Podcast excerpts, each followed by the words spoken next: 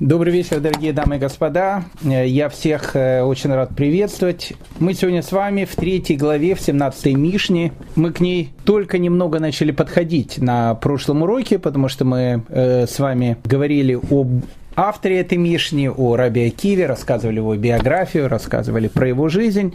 И сегодня 17-я Мишна, его учение, 17-я, если мы э, успеем и также 18 Мишна. Ну, в общем, тут э, Раби Акива – это вселенная, это целый мир, и э, в этом мире мы будем с вами разбираться. Итак, давайте мы сначала прочтем всю 17-ю Мишну, а потом будем смотреть э, и разбирать ее на какие-то части и понимать о том, что нам говорит великий Раби Акива.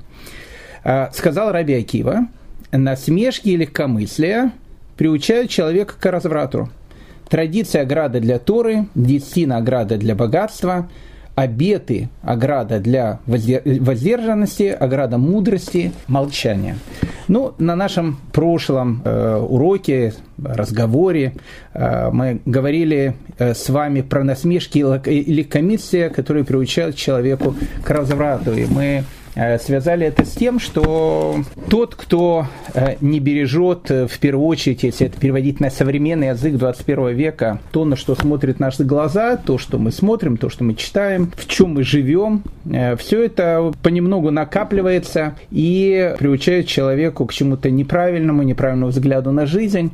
Особенно это имеет э, сейчас влияние на детей, интернет, различные, различная массовая культура, которая э, очень часто ничему хорошему э, не может научить. Мы, в принципе, об этом говорили на нашем прошлом уроке, с нашим прошлым разговором, поэтому я э, это не буду повторять, а мы лучше пойдем дальше, потому что хочется сегодня побольше успеть. Пишет Раби Акива, традиция ограда для Торы. О чем тут идет э, речь? Э, когда э, Раби Акива говорит, что традиция является оградой закона. Ну, тут есть два совершенно разных комментария, комментария э, каждый из которых мы немножко рассмотрим. Первый комментарий – традиция – это устное учение. Э, как мы все знаем, на горе Синай э, Моисей, Машерабейну, он получает Тору, Тору во всем своем объеме. В первую очередь это письменная Тора, то, что называется хумаш – пятикнижие. Также он получает устную Тору. Устная Тора, она очень и очень обширна. Э, сюда входит вся устная традиция, которая потом была записана в третьем веке Раби Гудоя Наси, и э, она сейчас называется Мишна, комментарий на Мишну называется Гмара. Все это вместе составляет Талмуд. Это тайная Тора. Э, тайная Тора – это то, учение, которое передавалось с горы Синай, которое изучалось в школах пророков, которое мы сейчас называем словом Кабала, все это вместе является устной традицией. И без устной традиции Тору понять совершенно невозможно, потому что, как говорят наши мудрецы, без устной Торы Тора похожа на виноградник, в котором нет забора, и поэтому каждый может прийти и, в общем, творить там все, что угодно, трактовать ее как хочет. И, в общем, если трактовать Тору, особенно после третьей рюмочки, то можно увидеть таких чертиков, что, в общем, как бы то, что называется, мало не, не покажется. Поэтому для того, чтобы понимать божественное учение так, как его нужно понимать на самом деле, для этого существует устная Тора, поэтому устная Тора в данной ситуации, то, что тут говорится, массоры, традиция, она действительно является самой главной оградой для Торы. Второе значение слова массора – это полное и неполное написание букв в Торе, точнее не букв, а слов. Ну, тут нужно сказать э, буквально два-три слова, потому что это очень-очень важно для понимания. Знаете, когда в 1948 году э, образовалось государство Израиль, и огромное количество евреев, особенно с восточных стран, э, их изгоняли из этих стран, а многие уходили самостоятельно. Йеменские евреи в землю Израиля шли вообще пешком. Увозить было с собой практически невозможно ничего, и единственное, что вывозили с собой люди, они вывозили самое дорогое. Что для еврея самое дорогое? Это книги. И вот в 1948 году, это было и раньше, но после 1948 года, после образования Израиля, это как раз тот момент, когда в землю Израиля приезжает огромное количество евреев совершенно разных стран, причем, что интересно, евреи всех стран, в которых они не пересекались на протяжении даже не столетия, а тысячелетий. Евреи, которые жили в Индии, евреи, которые жили там, я не знаю, в белорусском каком-то местечке, э, на протяжении тысячелетий они друг с другом не встречались. Точно так же йеменские евреи, евреи там с э, Галиции, э, района Карпат. Я думаю, что они не каждый день встречались. А, скайпов, ватсапов и других средств коммуникации тогда в те времена не особенно существовало. И вот они все приходят, все они съезжаются вместе. А Израиль в те времена был, э, скажем так, не очень религиозным государством, даже, скажем, больше был очень нерелигиозным государством. Лидирующая партия, это была партия, которая называлась Мапай, рабочая партия. Э, когда умер Юсиф Виссарионович в Тель-Авиве, весь Тель-Авив рыдал, Э, потому что это считалось э, большой трагедией. Были многие, кто поддерживал и Советский Союз, и Иосифа Виссарионовича, и, в общем, и, э, в общем, скажем так, я не скажу, что это был Советский Союз, но отношение к религии было, как учил великий Карл Маркс, как, в принципе, как опиум для народа. Поэтому, э, когда э, начинают съезжаться евреи совершенно разных стран, э, многие ученые, они сказали, что вот наступил наш звездный час, и мы сейчас вот и докажем о том, сколько разночтений существует в Торе. По-своему, они где-то были правы, потому что если взять, допустим, версии христианского Нового Завета, а христианскую церковь, ну, скажем так, с IV века никто не, не притеснял, наоборот, она была главенствующей такой силой в Европе, Европе, э, поэтому там монахи переписывали все, и казалось бы, что э, там все, э, традиция должна сохраниться буквально на 100%, буква в буковке. Но если посмотреть различные редакции Нового Завета, которые переписывали полуграмотные монахи, хотя я думаю, что книги полуграмотные монахи не переписывали, переписывали все-таки грамотные монахи, Э, можно найти гигантское количество разночтений, я сейчас не, могу сказать сколько их, но их там, их там сотни, то есть ну очень-очень много. И вот звездный час. В этот самый звездный час э, говорится о том, что, ну смотрите, евреи жили где-то э, э, в Индии, другие евреи жили в Беларуси, а третьи евреи жили в Афганистане, а четвертые евреи жили в Китае, а пятые евреи там жили в Голландии, а шестые евреи жили в Йемене. И вот они все съезжаются, каждый приносит свою Тору, Э, у них не было связи друг с другом на протяжении столетий. И вот когда э, эти туры сравнят, э, там будет, безусловно, тысяча различных разночтений. И каково же было удивление, когда, сравнив все туры, увидели полную их идентичность. Такое было впечатление, что их переписывал один и тот же человек. Это одна из загадок, одна из таких вот великих вещей, которые есть у, у еврейского народа. Поэтому, когда вы смотрите на свиток пророка Ишаягу, которому был написан во втором веке до новой эры, который находится сейчас в музее Израиля, и который нашли э, в пещерах Мертвого моря, и вы сравните его с современным книгой Ишаягу, пророка Исаия, вы увидите, что это совершенно одинаковый текст до буквы.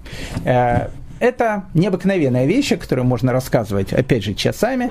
Но в Торе э, существуют иногда такие вещи, что некоторые слова, причем во всех свитках, э, они пишутся по-разному. То есть, то есть не то, что они пишутся по-разному, они пишутся одинаково, но просто э, так как в иврите не существует гласных букв, то иногда какая, какой-то знак, который выполняет э, функцию гласной буквы, ну, в частности, буква О или У, э, которая, ну, называется буквой ВАВ. Его, допустим, в каких-то случаях можно писать, а в каких-то случаях его можно и не писать. То есть слово будет читаться одинаково. Поэтому для того, чтобы знать, как правильно прочесть то или иное слово, которое э, пишется таким образом, для, для этого существует такое понятие, как масора, традиция, которая говорит нам, которая, опять же, э, идет от горы Синай, потом она развивалась э, нашими мудрецами, которые развивали масорейскую традицию, которые учат нас, как правильно читать ту или иную вещь, которая написана в Торе. Если вы хотите пример, пожалуйста, типичный пример – э, который вот я нашел, Виленский Гаон, Раби Ильягу из Вильна. Вот он э, не случайно это указывает в главе Бешалах, э, там, где написано про выход еврейского народа из Египта, написана следующая вещь. «И прошли сыны Израиля в море по суше, а вода стояла им стеной». Ну, на иврите стена – это хома. И для людей стояла им стеной справа и слева. То есть э, для людей, которые немножко знают иврит, они знают, что слово хома, вот если вы слышите букву О, хома, О, его можно писать в виде буквочки вав, а можно и не писать. И тогда это слово будет читаться точно так же. И не случайно, буквально за этим же э, предложением, идет опять предложение, там где написано, а сыны Израиля шли по суше в море, а вода стояла им стеною. Тут написано слово хама, но уже без этой буквочки ВАВ, справа и слева. И задается вопрос, почему в одном случае слово «хама» написано с буквой «вав», а в другом случае слово «хама» написано, то есть «стена» написано без буквы «вав». И в одном и в другом случае это слово читается совершенно одинаково. Возникает вопрос, а почему это так? Ну, если вы скажете, почему, как ну, латинская фраза «покачану», это будет не совсем э, правильное э, понимание того, как учить Тору, потому что в Торе качана не бывает. В Торе вообще ничего не бывает лишнее.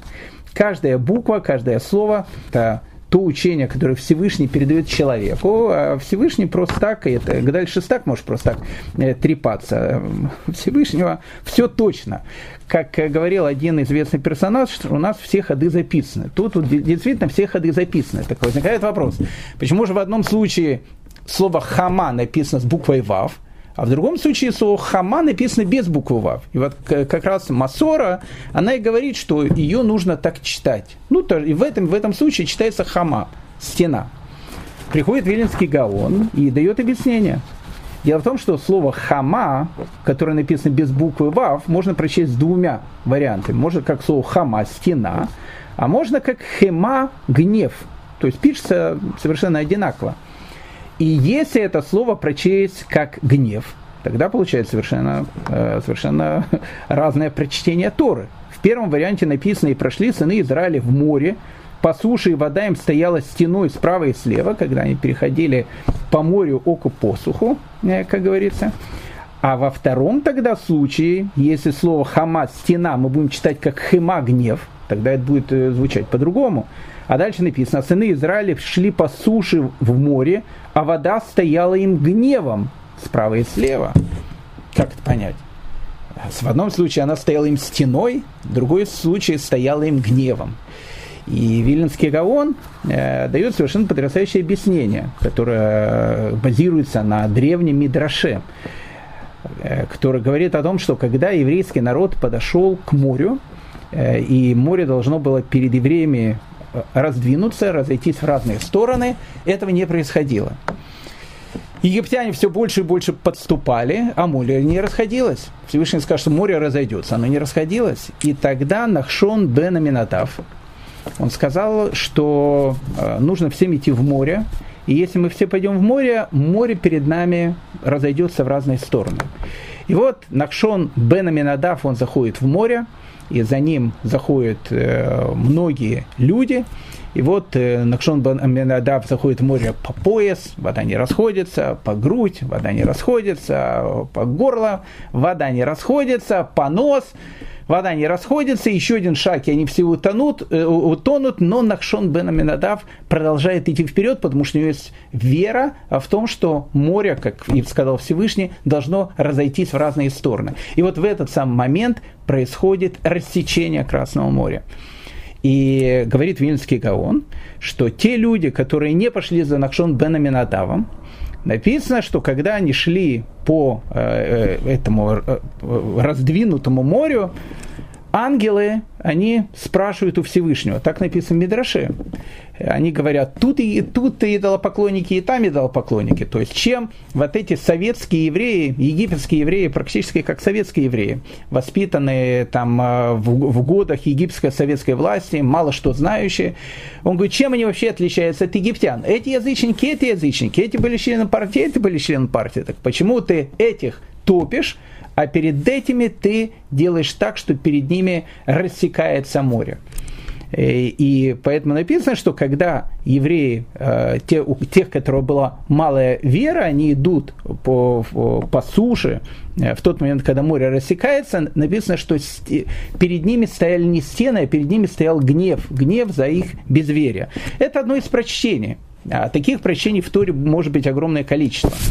Поэтому возвращаемся к тому, что написано – традиция ограда для Торы. То есть, если у нас не будет традиции, у нас не будет Торы. Тора – это э, традиция, это ограда. Ограда, благодаря которой та Тора, которая есть сейчас у нас, это та самая Тора, которую наши предки получили 3333 года. В этом году юбилейная дата у нас на горе Синай. Э, поэтому это слова Раби Акивы, он как никто другой это понимает десятина награда для богатства. Десятина, десятина, это, кажется, понимаешь, что такое десятина. Э, на нашинском э, это называется слово «масер». Э, десятина. Десятина и вправду, как пишет, как пишет Раби Акива, града для богатства. Интересно, я начал отделять десятину лет, наверное, 12 назад. Э, я помню, к нам приехал один из таких великих людей, совершенно потрясающий раввин, и вообще сам по себе необыкновенный, необыкновенный человек такой, один из моих учителей, Рафхайм Кремер. Э, необычный человек, в, ну, вообще во всем. Э, он летел через Москву, и я какими-то правдами, неправдами, можно сказать, как э, в соседней Беларуси, э, его похитил с самолета, то есть э, как бы самолет я, может, не останавливал, но ну, договорились, там какие-то были договор, договоренности, я ему заморочил голову полностью, чтобы он сел в Москву на один день, мы его потом отвезем, потому что он летел в другую страну, в Америку, по-моему, из Израиля, и, в общем, он приехал к нам и дал нам совершенно потрясающий урок вечером. И я помню, э, Рафхайм Кремер э, начал говорить про Маасер, начал говорить про Дестину. И он сказал о том, что э, написано в наших источниках, что Всевышний говорит человеку, испытай меня, испытай меня. Дай десятину, и ты увидишь, что как бы ты получишь сторицей ну, скажем так, меньше так точно не получишь, а получишь еще намного больше, чем ты даешь. И Всевышний сам говорит, испытай меня. А вообще испытывать Всевышнего запрещено. И это один из главных запретов. То есть запрещено Всевышнего испытывать. А тут сам Всевышний говорит, испытай меня. И тут Рафхайм Кремер говорит, э, что если бы это сказал говорит, Хайм Кремер, э, то ему можно было верить, не верить. Но он говорит, Всевышний говорит, испытай меня.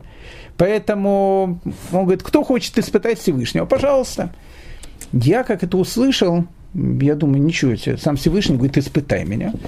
И решил, что с этого дня буду давать десятину. Опять же, я не, не э, пропагандирую сейчас это делать каждому, потому что есть определенные законы, э, кто э, может давать десятину, кто, кто не может давать десятину. Все зависит там, от определенного достатка. Это отдельная тема, которую нужно отдельно изучать. Но десятина – ограда для богатства. То есть, если человек отдает десятину, в проигрыше он никогда не, не окажется. По этому поводу существует совершенно потрясающая такая история про десятину, ограду для богатства. Э, восточная такая притча, еврейская, еврейская восточная притча, сефарская – рассказывает, что однажды два еврея, будем называть их Рувен и Шиман, э, очень богатых таких евреев, Хаймович и Рабинович, э, очень-очень такие богатые, они устроили такой большой-большой пир для, э, позвали огромное количество гостей, был посвящен он, ну не знаю чему, чему был посвящен. И вот во время пира, когда они сидят друг с другом, говорит Хаймович Рабиновичу, говорит, слушай, Рабинович, скажи мне, а мы-то с тобой в 90-е годы вместе-то начинали, еще в конце 80-х инженерами были, по 120 рублей получали, а сейчас у нас, так говорит, с тобой миллионы. Э, скажи мне, а как ты заработал свой первый миллион? И Хаймович говорит, очень просто. я пришел к э, Равину моему э, и спросил у него, уважаемый Рэбе, а как можно вообще какой-то разбогатеть? Тут сказал, очень просто, очень просто. Написано, уважайте ваших жен и разбогатейте. Он говорит, я подумал, ничего себе, у меня Сарочка, я и так к ней хорошо отношусь. А теперь я буду к ней относиться в сто раз лучше. И знаешь, говорит, я начал относиться к жене совершенно по необыкновенному. Перед каждой пятницей, перед шабатом приносил ей букет цветов. Говорил ей комплименты. Вообще, вообще относился с ней, э, пыль с нее сдувал. И ты знаешь, говорит, с каждым сдуванием пыли ко мне в карман приходило дополнительных 100 долларов. И так, говорит, благодаря моей Сарочке и благодаря хорошему отношению к ней, я стал, в общем, в принципе, миллионером. У меня, в общем, как бы все, и отношения с женой идеальные, и э, миллионы в швейцарских банках э, находятся. Арбенович говорит, интересно, говорит. Я, говорит, в том же самом, говорит, начале 90-х пришел к нашему же Рэбе, к которому и ты пришел, и спросил э, у него, уважаемый Рэбе, скажите, а как разбогатеть? Он мне сказал, что э, отделяет десятину и разбогатеешь. Тот, кто отделяет десятину, разбогатеет. Я тогда получал 120 рублей. Решил отделять 12 рублей от, 100, от 120. Ты знаешь, говорит, потом все больше, больше, больше, больше. И так вот э, ч, э, купил футбольную команду уже, говорит, в Англии, говорит Абрамович. Э, так вот потихоньку, говорит, ты разбогател. И они так сидят, улыбаются. А потом Абрамович, у которого футбольная команда в Англии, говорит, слушай, говорит, что ты наш рэп, говорит, меня подставил. Ты-то, говорит, гад, разбогател на Сарочке, то есть, ну, как бы, цветы-то покупать, я понимаю, это, конечно, деньги, конечно, небольшие, или там э, еще что-то там купить, а я такой десятину даю. Понимаешь, что такое десятина при моих э, доходах? Это гигантские совершенно деньги. То есть разбогатели мы одинаково, а ты, значит, разбогател, если он мне сказал, на жене, так я, может быть, тоже к жене хорошо относился, говорит Абрамович, может, не развелся бы очередной раз. И решил Абрамович прийти, значит, к Рэбе э, с возмущением, почему же он тому сказал так, а этому сказал так. И когда он приходит к Рэбе и говорит, Рэбе, почему ты тому сказал про жену, а мне, значит, э, сказал, отделяй десятину и, э, значит, разбогатеешь, ограда для богатства. И тогда Рэбе ему говорит, давайте говорит, покажу один посук, одну фразу, которая написана в Таилим, которая написана в книге псалмов. А там написано, не переживай, что разбогатеет человек, что умножит почет в доме своем, ведь после смерти не возьмет он все это с собой, его почет не спустится за ним. Тот говорит, ну и что это? Ну, что это просто как бедный Йорик, Гамлет, ну что, что вы мне читаете тут? Я там вопрос задаю, а вы мне э, какими-то, значит, э, э, премудрыми фразами из Таилима. Говорит, не-не, посмотри, что тут написано. Не переживай, что разбогатеет человек, что умножит почет в доме твоем. А словом «дом» на языке Талмуда всегда называется «жена». Поэтому, говорит, не переживай, что разбогатеет человек, что умножит почет в доме своем. Разбогатеет он благодаря кому? Благодаря хорошему отношению к жене. Ведь после смерти не возьмет все, все он это с собой. То есть то, что он хорошо относился к жене, это ему, конечно, зачтется. Но те деньги, которые он заработал э, благодаря хорошему отношению к, жене, через духовный Western Union туда не перебросятся. Его почет не спустится за ним. А твой, говорит, почет, он перейдет с тобой вместе. Поэтому, говорит Мурепе, если ты, говорит, Абрамович, теперь, говорит, будешь и десятину отделять, и хорошо к жене относиться, то, смотри, у тебя будет двойная выгода. С одной стороны, у тебя будет в этом а, мире полная, как на латыни известна эта фраза, слово такое латинское, липота. Будет полная липота у тебя тут будет э, в этой жизни. Э, и жена к тебе будет хорошо относиться, и на развод не надо будет деньги тратить э, в этой жизни. И с другой стороны, если ты отделяешь десятину, то и в будущем жизни у тебя будет э, все хорошо. Поэтому, э, дорогие мои друзья, об этом можно говорить часами. Но поверьте мне, десятина ограда для богатства проверена на личном опыте. Э, никого, опять же, не призываю повторить подвиг веры, но это вещь, которая работает. Это вещь, которая работает. Поэтому десятина ограда для богатства человек, который отдает, он не теряет. Э, Бен Ишхай, я часто привожу его, это известнейший, великий э, раввин, который, я не скажу, что наш современник, но он умер в начале 20 века в Багдаде. У нас даже есть фотографии его. Не так много есть фотографий раввинов. Рамбама, Раши, э, еще э, там Альфаси, вы никаких фотографий не найдете. А вот Бенешхай – живой классик. Есть его фотография.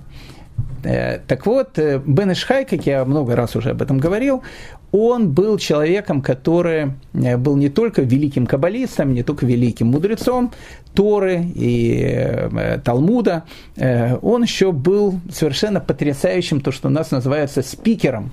И когда он говорил, была полная тишина, его все всегда слушали. И вот он по этому поводу рассказал такую притчу, я ее, по-моему, рассказывал, но как бы повторение мать учения. Э, готов ее еще раз. Э, перерассказывать, и я в первую очередь себе ее перерассказываю многократно.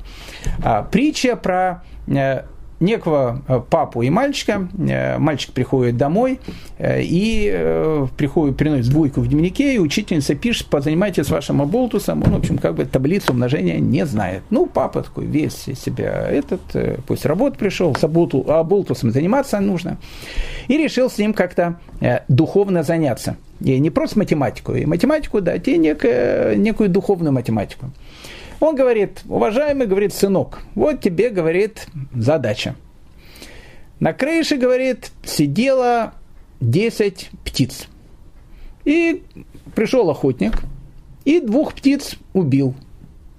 И когда он убил двух птиц, все птицы разлетелись от того, что, ну, как бы испугались. Выстрел и разлетелись. Сколько, говорит, на крыше осталось птиц? Ну, сын услышал, говорит, ну как, мне ничего не осталось, они же улетели все. Он говорит, неправильно. Он говорит, как неправильно? Выстрелил, убил двух птиц, остальные разлетелись. Я говорю, сколько птиц осталось? Не сколько, они улетели. Говорит, нет. На крыше осталось две птицы, которых он пристрелил. Они никуда не улетели.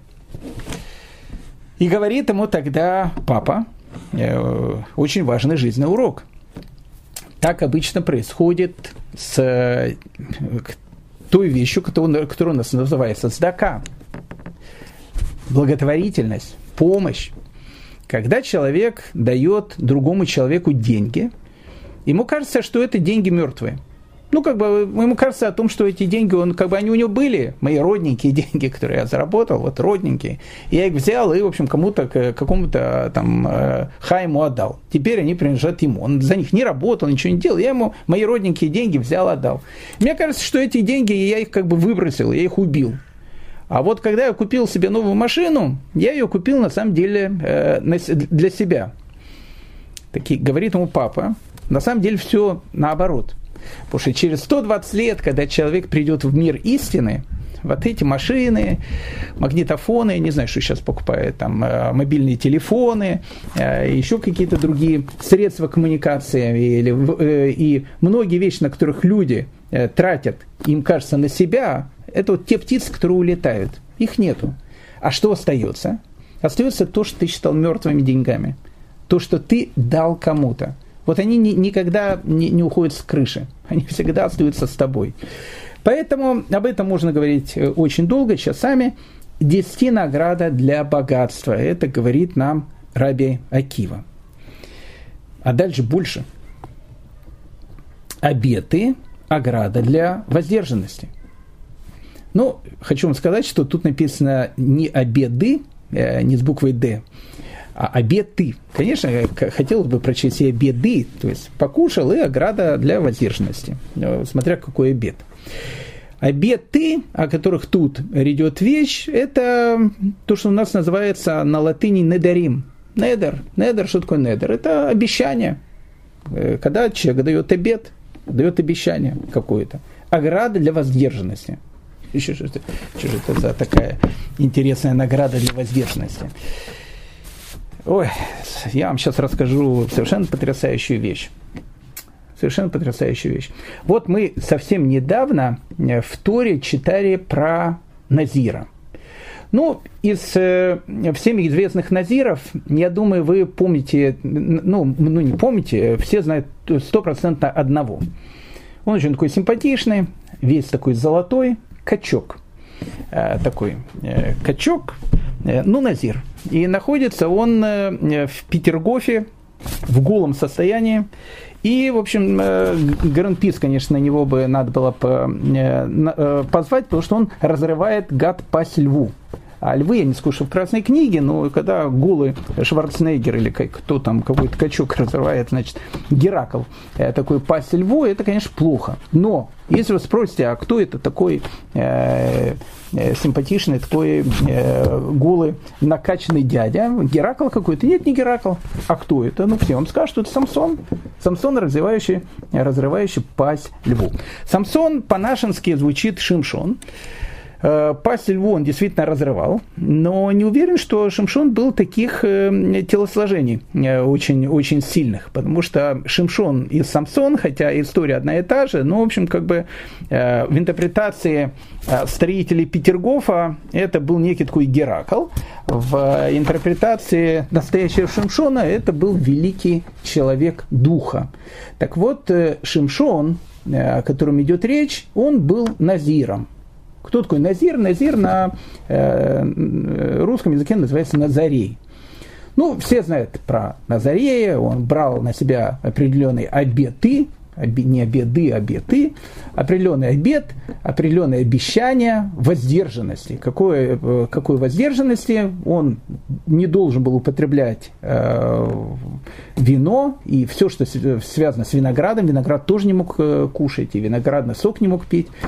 А, и не мог э, соприкасаться с мертвым телом и не должен был стричь волосы. Поэтому волосы у него были длинные. Поэтому, когда вы увидите э, э, в, во Флоренции Давида, Микеланджело необрезанного, это не настоящий Давид. И когда вы видите в Петергофе э, накачанного э, Шимшона, Самсона, он тоже без волос, он очень кучерявый. Ну, наверное, тогда уже Black Lives Matter начиналось, поэтому его сделали в таком виде, чтобы никто не обиделся. Вполне вероятно. Ну, это, наверное, хорошо по-своему. А у настоящего Шимшона волосы были, безусловно, длинные, потому что иначе долили, что тут нужно было все-таки же обрезать, наши волосы резало. Но суть сейчас не, не, не об этом. Так вот, э, слово «назир», э, он происходит от слова «зар». «Зар» – отделенные, э, отдельный от, от всех. Действительно отдельно от всех, потому что Назарей, Назир берет на себя такой обед, что в те времена ни на, никакой, ни на какой обед тебя уже не пригласят, потому что ближневосточная культура, она была полностью построена на вине. Не то, что люди пили, но вина было очень много. Винограда, вина, и поэтому если человек не пьет вино, он его и приглашать-то некуда, что он, что он будет кушать там. все, все было сделано так или иначе с какими-то виноградными добавлениями. Поэтому человек брал на себя э, такую вот, такой вот э, обед, э, э, некий обед отделенности. И вопросы спрашиваются, а почему, зачем? Это длинная тема. Но э, какую-то вещь надо обязательно посмотреть, потому что это очень-очень важно. Видите, тут написано «обеты» – это ограда от воздержанности. Написано в Торе, когда речь идет про Назарея, написано, если мужчина или женщина примет обет назарейства, чтобы посвятить себя Богу. Это написано на церковно-славянском языке. Очень красиво. Но вот э, фраза «примет обет назарейства» на э, иврите э, звучит как «ефли линдор». Вот линдор – это как бы принять на себя недер. Ну, как бы это глагол. То есть, ну, как бы он принимает на себя обет назарейства. Вот это слово «яфли» оно совершенно непонятно, потому что, ну, как бы, оно непонятно. Оно встречается, может быть, один тут единственный раз. В Торе я не уверен, но, по-моему, оно единственный раз тут встречается. И поэтому нужно понять, что это за слово «ефли». Что такое линдор? Понятно. А что такое «ефли»? Э, говорят наши э, комментаторы, говорят наши мудрецы о том, что слово «ефли» э, оно обозначает четко произнести – Поэтому вот это слово «ефлилиндор» можно перевести, когда он четко произнесет вот эту клятву о том, что он хочет стать назиром, о том, что он хочет стать назареем. Поэтому тогда это можно перевести, как вот Ефли четко произнесет клятву. Но Раби Авраам Ибн Эзра, э, он смотрит на это немножко по-другому. Он говорит, слово «яфли», э, там точно такой же корень, как в слове «пеле». А «пеле» на русский язык переводится как что-то необычное, замечательное, чудесное. И тогда слово «яфли» оно связано с чем-то необыкновенным, с чем-то замечательным, с чем-то, то, что называется, из ряда вон выходящим. Тогда есть вот это слово «яфли», читать как что-то необычное, замечательное. Фраза приобретает совершенно другой смысл. Тогда это можно прочесть, если мужчина или женщина совершит нечто исключительное и примет на себя обед. Оказывается, что когда человек принимает на себя какой-то обед, он делает что-то исключительное, что-то необыкновенное. А что необыкновенное? Большинство из нас идет за своими страстями. Это природа человека. Человек, если видит э, вкусную еду, и даже если он на диете, и сидел там диета, диета, но вот идет в ресторан куда-то пригласили, не-не-не, ничего не кушает, может быть это, может быть это, может быть это. Э, когда я э, у моей мамы, я даже на диете кушаю все. Абсолютно. Поэтому, но это, но это самое лучшее, то, что есть. Но иногда человек, человеку очень трудно найти какие-то тормоза. Ну, то есть, ну, как бы, человек идет за своими страстями постоянно. А человек должен воспитывать в себе чувство самоконтроля. Вот когда человек воспитывает в себе чувство самоконтроля, тогда человек делает что-то необыкновенное. Действительно необыкновенное, потому что этим самым он перестает быть homo sapiensом человеком разумным, э, который, как говорил э, товарищ Дарвин, происходит от обезьяны. Обезьяна, горилла, орангутанг и даже шимпанзе никогда в жизни не увидит 25 бананов, не скажет, не-не-не, все, бананы это не буду, у меня повышенный сахар, надо следить за своим здоровьем, или у меня надо немножко там вес бросить. Горилле сколько или шимпанзе будешь давать бананов, все будет кушать. Потому что она потому что она животное, потому что она обезьяна. И иногда человек живет э, по таким же самым принципам, то, что дает, то, то, то, что называется, и в рот сразу. А вот когда человек воспитывает чувство самоконтроля, когда человек говорит, эту еду я не, кушать не буду, она не полезная. А эту, это я делать не буду, потому что это неправильно.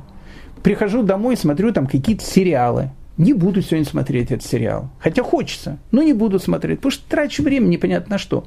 Лучше с женой бы поговорил, или с мужем, погулять, пообщаться с детьми, сделать что-то хорошее. Но иногда человеку вот поставить себе вот эту вот вещь, воспитать себе самоконтроль, очень-очень сложно. Получается, что если слово «яфли» понимать как необыкновенное, то тут так и написано, если мужчина и женщина совершают нечто исключительное – и принимает на себя некий обед, говорит, это я делать не буду. А наоборот, это я делать буду. В этом становится исключительность человека. Оказывается, в воздержании человека есть его исключительность. Есть то, что делает его человеком. Вот это вот воздержание э, на иврите еще вот, такие воздержанные человек называется еще одним таким словом. Нет, не, не совсем воздержанный. Наверное, как бы от, э, он переводится как отделенные, э, но смысл один и тот же. Это слово, которое называется пришут. Пришут. Вот слово пришут это вот как-то отделенность, э, воздержанность от чего-то. Интересная вещь. В Хавот или Вавот, величайшей книге нашей по Мусару, пишется что такое пришут, что такое, вот как это перевести, вот эта отделенность человека от чего-то. Пишет кого-то вот воздерживаться от вещей, которые наполняют ваш разум посторонними мыслями. Вообще какая-то совершенно необыкновенная вещь. То есть, оказывается, воздерживаться можно не только от еды, а воздерживаться можно от каких-то вещей, которые наполняют наш разум какими-то посторонними мыслями. Дальше пишет кого-то левовод. Ведь человек приходит в этот мир, чтобы наполнить свой разум Всевышним. И тут Хавот Левовод приводит цитату из книги Мишлей. Э, книга Мишлей – это книга притчи царя Соломона. Послушайте, э, дорогие господа, у кого есть ручка, доставайте прям ручку, записывайте. Тут, э, как бы у меня секретов нет, слушайте, детишки, Соломона этого ответ поместили в книжке. Вот она есть, книга Ктувим, Мишлей, книга притчи царя Соломона в, в переводе дальше Шестака. Написано следующее. О, приз, при, о признании знании комнаты ну я так перевел слово, комната, признание комнаты наполнится всяким достоянием, драгоценным и приятным. То есть что получается, что пишет Мишлей, так говорит Хавота Левовод. Разум – это комната. И в этой комнате должно быть определенное количество мебели. И знание – это и есть мебель. И признание написано, комната наполнится всяким достоянием драгоценным и приятным. Вот представьте себе, что у вас есть двухкомнатная, ну хорошо, ну трехкомнатная, ну даже четырехкомнатная квартира. И вы решили эту четырехкомнатную квартиру чем-то э, заставить. Ну, купили там э, э, диван, купили кресло, плазменный, не знаю, такой экран э, трех-четырехметровый, там, я не знаю, что, что еще сейчас покупает, э, приходит жена или приходит муж, говорит, ой, а у меня от бабушки еще старый комодик остался, еще с нашей коммуналки, муж говорит, комодик сюда, муж говорит, а куда комодик, тут места уже там нет, она говорит, может, все-таки поставим, ну, поставили комодик, а потом, э, прям как у моей э, мамы, там все, я, моя сестра, все, все складываем в ее доме, она это все хранит, это все находится там. И э, мы когда ехали в Австралию много лет тому назад, все нормальные люди, не знаю, что увозили, а мы в начале 2000-х годов увозили, ну что евреи могут увозить, книги. Увозили гигантское количество книг. Вот мы приехали в Австралию без единой копейки, но с книгами. А потом, когда моя мама уже э, ехала в Израиль, потому что мы решили жить в Израиле, она все эти книги привезла обратно. И они все, все находятся у нее. Библиотека всемирной литературы, 200-томники и так дальше. Она говорит, когда же ты их уже заберешь? Я даже не знаю, кто их теперь читать будет, эти книги. К чему я просто все это говорю? Я это говорю к тому, что э, комнаты, они не резиновые. И, и разум, он не резиновый. В разум человека он напоминает комнату – и смотреть, что говорит Хавот и Левовод. Пришут, вот эта вот воздержанность, это воздерживаться от вещей, которые наполняют ваш разум посторонними мыслями.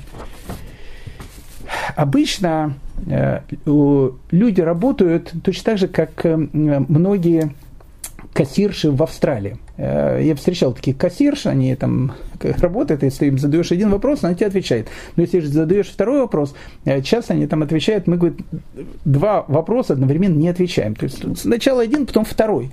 Точно так же и человек. Сколько в нашей голове всякой ерунды. Ну, сколько ерунды. Человек едет в метро, ему говорит, дают какую-то газету, читает эту желтую прессу, потом приходит домой, включает этот YouTube, включает этот телевизор, и, и висит информация, информация, информация, информация. Одна информация, вторая информация, третья информация, четвертая информация. У меня есть родственники в Натане, э, которые там встречаются, они всю вам информацию скажут. Кто, где, Кир, этот, Киркоров, Галкин, Пугачева, я уже не знаю, кто там, я телевизор э, с 91 года не смотрю, но, но э, Леонтьев, не знаю, поет он или нет, но, но они тебе все это расскажут какая-то ерунда в голове. Вот все это заполняет, заполняет, заполняется. Ну, голова, понимаете, она не резиновая. Она не резиновая, она напоминает комнату. И в этой комнате, в этой комнате ты ее должен заполнить чем-то важным. И когда ты в эту голову впихиваешь что-то неважное, получается, что для важного уже нет места. Поэтому воздержанность, о которой тут говорится речь, которую говорит Хавот или Левовод, это воздерживаться от вещей, которые напоминают ваш разум посторонними мыслями. Не напоминайте, не наполняйте ваш разум посторонними мыслями, наполняйте его чем-то важным, существенным, то, что является, э, то, что является самым важным в жизни. Поэтому, опять же, возвращаемся к Раби Акива. Обеты ограда для воздержанности. Поэтому, когда человек воспитывает чувство самоконтроля и говорит, что это делать я не буду, и мысли я не буду сейчас читать или смотреть эту передачу или этот сериал, который вообще ничего мне не дает. Я просто убиваю драгоценные минуты моей жизни. Лучше я там э, посижу, послушаю, э, с детьми поговорю, с женой поговорю, вот, вот, вот, э, дальше стака послушаю. Я не, не уверен, что это самое лучшее времяпровождение, но ну хотя бы что-то, ну хотя бы что-то. обеты, ограда для воздержанности. И заканчивает Раби Акива, ограда мудрости, молчание. Ну, все знают о том, что молчание – золото, и, и Рамбам, э, в принципе, так и говорит. Он говорит, человек должен стремиться к молчанию. Так и написано. Должен стремиться к молчанию. Еще больше скажу. В, в э, Талмуде, в трактате Кидушин, написано, что молчание – признак аристократии. Аристократия, аристократизм – это то, что э, в оригинале написано «ихус». «Ихус», я не знаю, как по-русски перевести, аристократизм. То есть молчание признак еврейского аристократизма. И написано, что в Вавилоне, если хотели посмотреть о том, что семья, ого, там семья такая, ну, серьезная такая семья, очень... Э, сколько трепится? Сколько трепится? Молчание – признак аристократизма э, что говорите, все, э, нам рот затыкаете, что ли? К чему вы это все говорите? Что молчать? Вы сами там нам уже э, час гулу морочите, а говорите, молчание э, признак аристократизма. Надо понимать, о чем тут написано. Говорит э, Рафа Виктор Миллер, прежде чем человек выходит на улицу, он должен э, для себя решить о том, что надо быть штирлицем иногда человек должен помнить эту не совсем еврейскую, но очень правильную мысль о том, что слово не воробей. Вылетит, не поймаешь.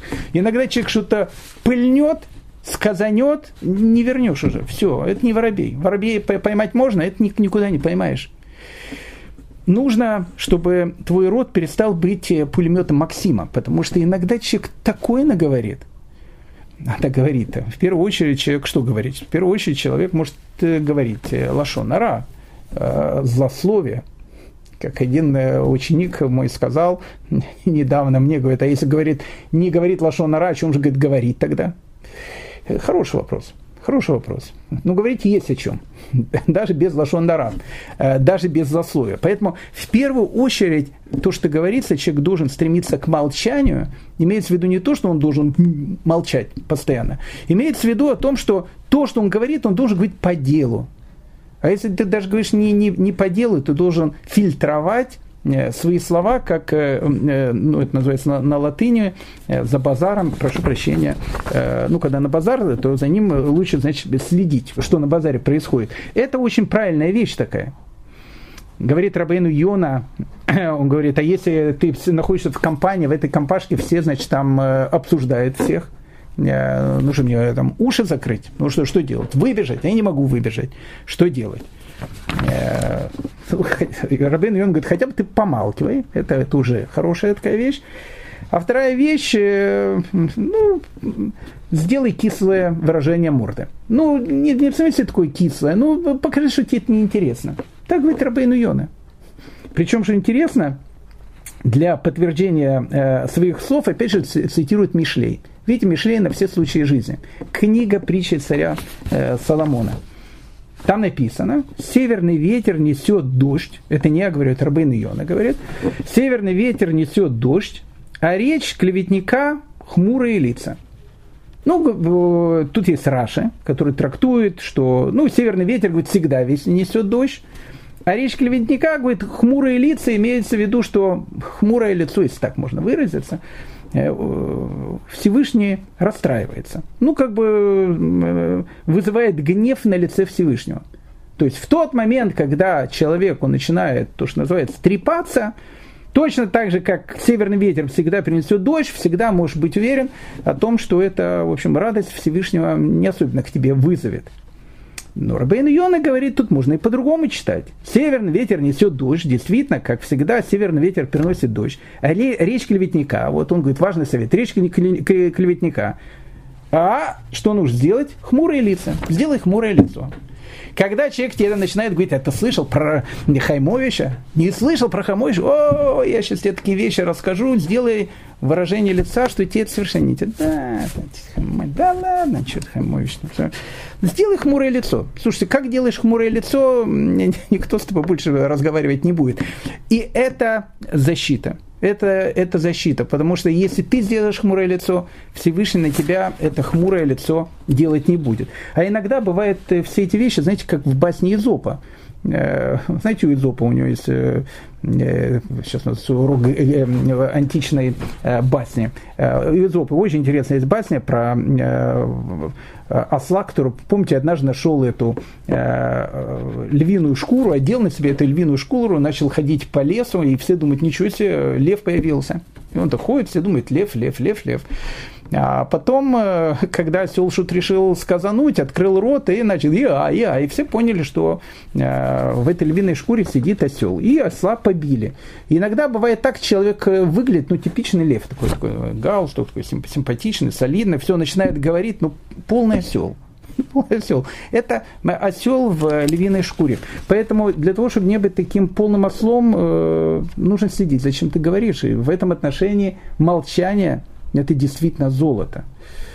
Ну, иногда говорить нужно. Иногда говорить нужно. Написано у наших мудрецов, если ты утешаешь несчастного добрыми словами, будешь благословен одиннадцатью благословениями, ни много ни мало. Бывает время, когда лучше смолчать, а бывает время, когда надо говорить. Когда э, человек э, говорил очень много, и говорил там лошонара, у него возникала такая болезнь, которую он называл цара, э, то, что называется проказа, но это не совсем проказа. И вот написано, что если он от этой болезни вылечивался, он должен был принести в жертву двух птиц. Причем одну он резал, а вторую выпускал на волю. И э, там Раш говорит, а почему он птиц приносил в жертву? Он говорит, потому что птицы, они как он, птицы постоянно, они там щебечут, щебечут, щебечут, и он постоянно трепался, трепался, трепался, трепался. И вот э, дотрепался до того, что у него возникла эта болезнь цара. И когда он понял о том, что все, больше лошона ранее какие не говорю, поэтому он приносит жертву птицу. Вопрос задается, а чем вторую отпускает на волю? Ну, то есть тогда двух должен птиц зарезать. И зачем вообще тогда вторая? То есть первая понятно, ну, потому что он постоянно что-то говорил. А почему же он вторую на волю отпускает? И говорят наши мудрецы, очень интересная вещь. А это за те вещи, которые он должен был сказать и не сказал. Это очень важная вещь. Иногда мы говорим какие-то глупости. Ну просто столько глупостей говоришь. А сказать что-то доброе, хорошее человеку, подбодрить его как-то. Ну действительно, что-то сказать хорошее. Нет. Так вот, человек наказывается как за то плохое, что он сказал, так и за то хорошее, что он мог сказать и не сказал. Поэтому он отпускает эту птицу. Поэтому ограда мудрости молчания – это действительно так. Это мудрость. Но бывают ситуации, когда человек действительно должен говорить. Поэтому, господа мои, друзья, э, любимые, уважаемые, 17 Мишна, посмотрите, сколько мудрости, сколько мудрости. Раби Акива сказал, насмешки или легкомыслие приучают человека к разврату. Традиция ограды для Торы. Десятина ограда для богатства. Все уже поняли, как разбогатеть. Обеды ограда для воздержанности. Все поняли о том, что после 7 часов вечера в холодильник лучше не открывать. Ограда мудрости молчания когда хочешь что-то сказать, скажи что-то умное. А если нет в эту минуту что-то умное, лучше смолчи. Как мы помним, э, написано в Талмуде, молчание – признак аристократизма. Э, так желаю, чтобы все мы были настоящими аристократами. А, э, на следующей неделе 18 и, надеюсь, 19 Мишна Раби Акива, он продолжает нас учить свою мудрость. Всем огромное спасибо за внимание. Э, здоровья, счастья, радости, побольше улыбок. Спасибо.